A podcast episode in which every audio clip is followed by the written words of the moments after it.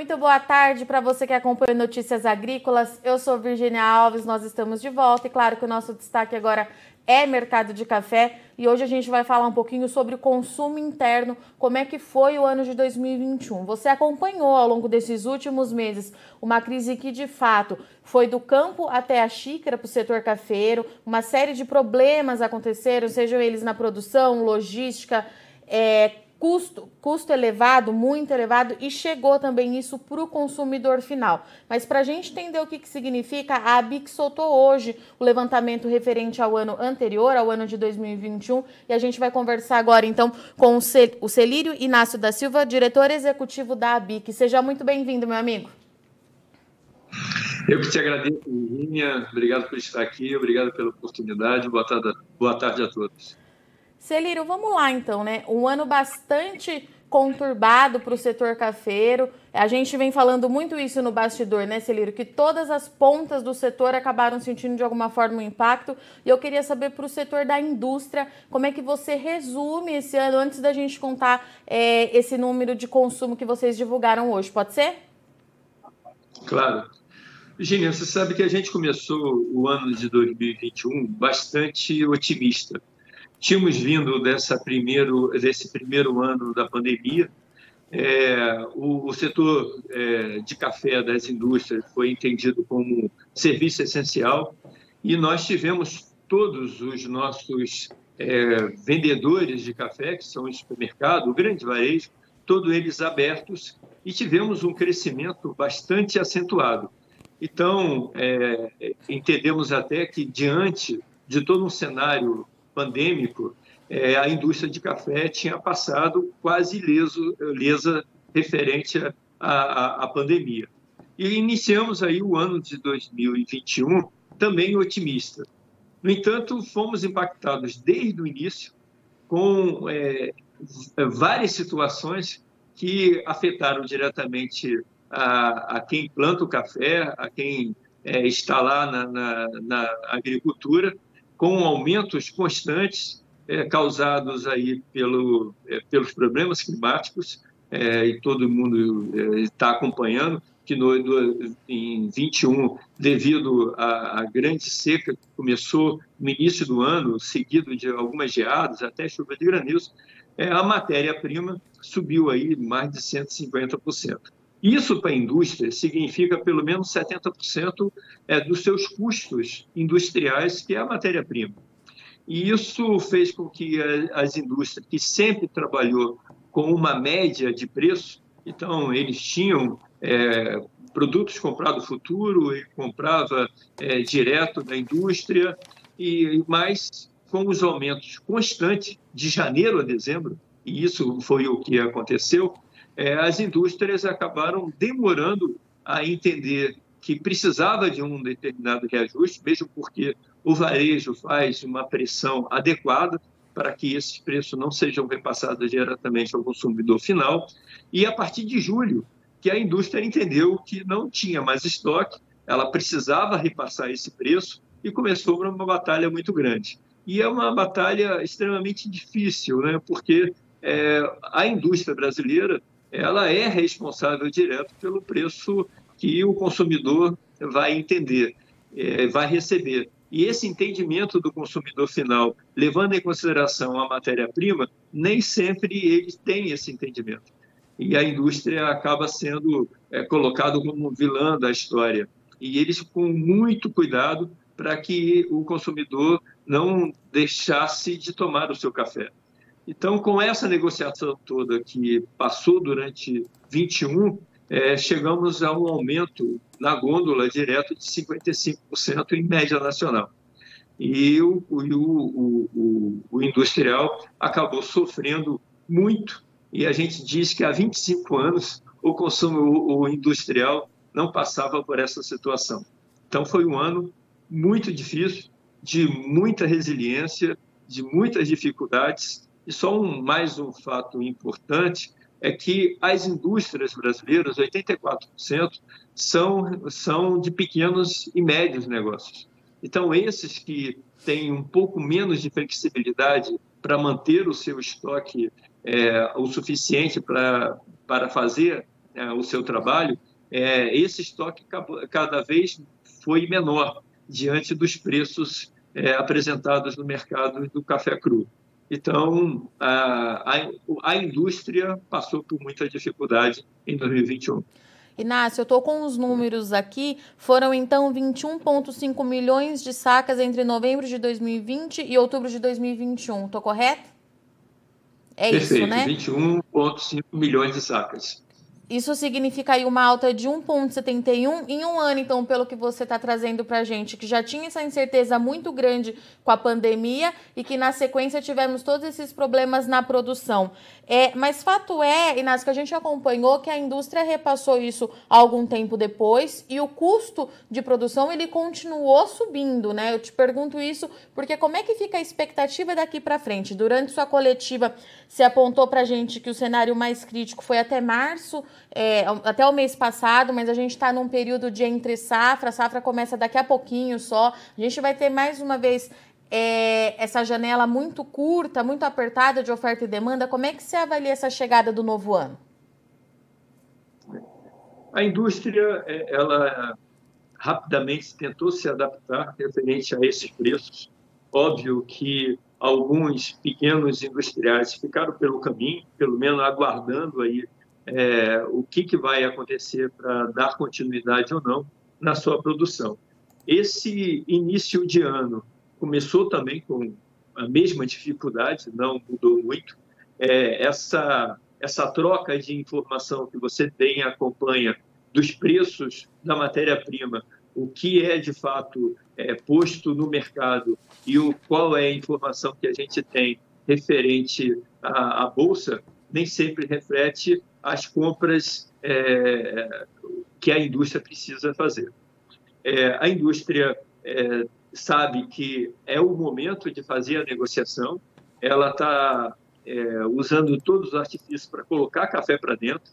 É, historicamente, nesse início de safra, existe aí uma negociação é, um pouco facilitada pelo preço, porque os próprios, os próprios agricultores precisam é, de ter espaço para essa nova safra, mas com muita preocupação tudo isso, porque é, a gente sabe que a safra vai ser um pouco melhor, pelo menos essa é a expectativa. Sim. Se a gente entender aí o que, que a gente teve de expectativa em setembro, outubro do ano passado e agora, então a safra tem se mostrado um pouco melhor, mas como que vai ser é, e qual vai ser essa disputa de espaço ainda é, requer bastante cuidado. Então, sabemos que temos ainda um gap de preço é, entre a matéria-prima deixada no ano passado e o que foi colocado efetivamente, e a indústria vem trabalhando aí com, é, com cuidado. E vamos aguardar aí o que de fato vai acontecer a partir do final do mês que vem, que eu acho que fica um pouco mais é, clara essa situação. E, Virginia, você tem falado é, dos outros aumentos aí que você citou. De fato, eu digo que a matéria-prima é, requer todo um cuidado e significa muito para a indústria. Mas, se a gente levar em consideração todos os insumos, né, eu tenho aí energia elétrica, eu tenho aí é, combustível, a matéria, a própria embalagem, isso tudo é, eleva aí um crescimento bastante acentuado. Se a gente juntar tudo isso e, e, e, e, entender o quanto houve de aumento, a gente está falando aí de pelo menos 120% de aumento que se teve dentro dessa carga de, para a indústria. Inácio, quando a gente fala de safra, a gente tem tomado muito cuidado em falar em volume, né? Porque realmente é um cenário muito complexo, ainda até que de fato essa colheita comece, né? Mas fato é que os produtores relatam mesmo que voltou a chover nas áreas de produção arábica, a lavoura respondeu bem, mas o que vem chamando bastante atenção desde o ano passado é justamente o café Conilon, né? Inácio, foi muito demandado por conta da quebra do arábica, a gente tem uma expectativa muito positiva é, para 2022, novamente em cima do café Conilon, e a indústria passou a usar mais do café Conilon, né? Como é que você avalia isso? É isso mesmo? Essa leitura que a gente faz do lado de cá está correta? Está correta. É, a indústria ela tem é, a obrigação de não afastar o consumidor.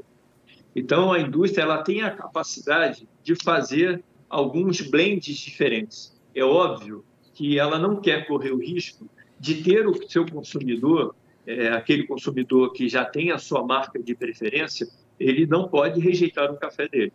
É, atribuído a isso, a, a indústria começou a procurar a, os conilões que são de excelentes bebidas. Né? O conilon, de fato, melhorou muito. Né? Se a gente considerar o que a bebida de conilon há cinco anos atrás e o que é ofertado hoje, óbvio que tem uma grande diferença. Então, as indústrias fizeram, sim, alguns testes para que o preço fosse minimizado com um pouco mais de conilon, mas que o, o, o consumidor final pudesse continuar sendo satisfeito.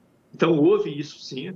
O, o, industrial continua em buscar é, meios para que é, esses preços não sejam impactados diretamente é, na gôndola e fazendo aí alguns blends diferentes, sempre é, cuidando para que esse café tenha todos os atributos necessários para que é, a marca dele não sofra com a rejeição. Era isso que eu ia te perguntar agora. A ABIC levanta também os tipos de café, né, Celírio? O que, que o pessoal tem é, consumido nesse período? Você destaca algum tipo de café que chamou atenção aí no relatório de vocês? O que, que você pode me falar referente a isso? É, a gente não faz um teste específico do, de algumas determinadas marcas. A gente acaba levantando, é, levando em consideração as informações que nos chegam é, continua sendo um segredo de cada indústria, mas a gente também tem os laboratórios que a gente trabalha. E dentro desses laboratórios, a gente sempre faz algumas pesquisas de, do, do, desde os líderes de cada região até os cafés que, que a gente é, é, dá o selo de gourmets superiores. Então, a gente tem intensificado muito esse, esse controle, é, alertado aos industriais que eles podem ter os seus segredos, mas não podem sair da, das quatro linhas exigidas tanto pela BIC, assim como o consumidor final. Mas tem percebido claramente que o Conilon tem sido mais usado. E em relação a essa qualidade que a BIC cobra do setor, né, Inácio? Eu queria que você falasse um pouquinho sobre os selos de qualidade. Eu sei que a BIC tem feito uma campanha muito forte para garantir que todas as marcas tenham esse selo, para garantir a segurança do consumidor final e valorizar também quem está na outra ponta, que é o produtor, né, Inácio? Queria que você falasse um pouquinho Sim. sobre essa proposta da BIC e como é que tem sido esse trabalho. Sim, você sabe que é, o ano de 2019, de novo, foi um ano fantástico para isso. Nós temos os nossos selos, os cafés gourmets, os cafés superiores, que eles são tidos através de notas sensoriais. Então, é, isso um pouco é, se confunde o que, que é uma escala SCA, que é dado notas para café cru, e a nossa metodologia para o café torrado e moído. Existe diferença. Então, o, alguém que fala, olha, eu tomo café de 80 pontos, mas 80 pontos na escala. Isso é café cru. Depois de blendado, ele tem uma escala sensorial com atributos sensoriais que em cima disso a gente dá nota e aí tem sim uma nota final que dentro daquele, uh, daquele gap a gente diz se é gourmet, se é superior. Em 2019, teve uma busca muito grande tanto pelo consumidor, querendo entender um pouco melhor de café, de formas diferentes, de, é, de origens diferentes, e os industriais entenderam isso de uma forma muito rápida e começaram a buscar mais as nossas certificações. Nós tivemos um crescimento, para uma ideia, é, o gourmet superior é, tem crescido mais do que o tradicional extra forte. Nos últimos é, cinco anos, nós crescemos mais de 52% essa certificação. Então, é, diante disso, o que a gente sempre está exigindo do industrial é que ele se supere referente ao que ele está oferecendo. E eu digo até, esse crescimento que no ano passado tivemos de 1,33, agora 1,7, isso se dá pela qualidade da bebida. É, o consumidor está bebendo mais per capita, ele está percebendo mais e uma bebida boa é, vai é, seguir diretamente uma terceira, uma quarta xícara. E a gente tem, é, a gente tem como obrigação é promover o consumo e promover a qualidade.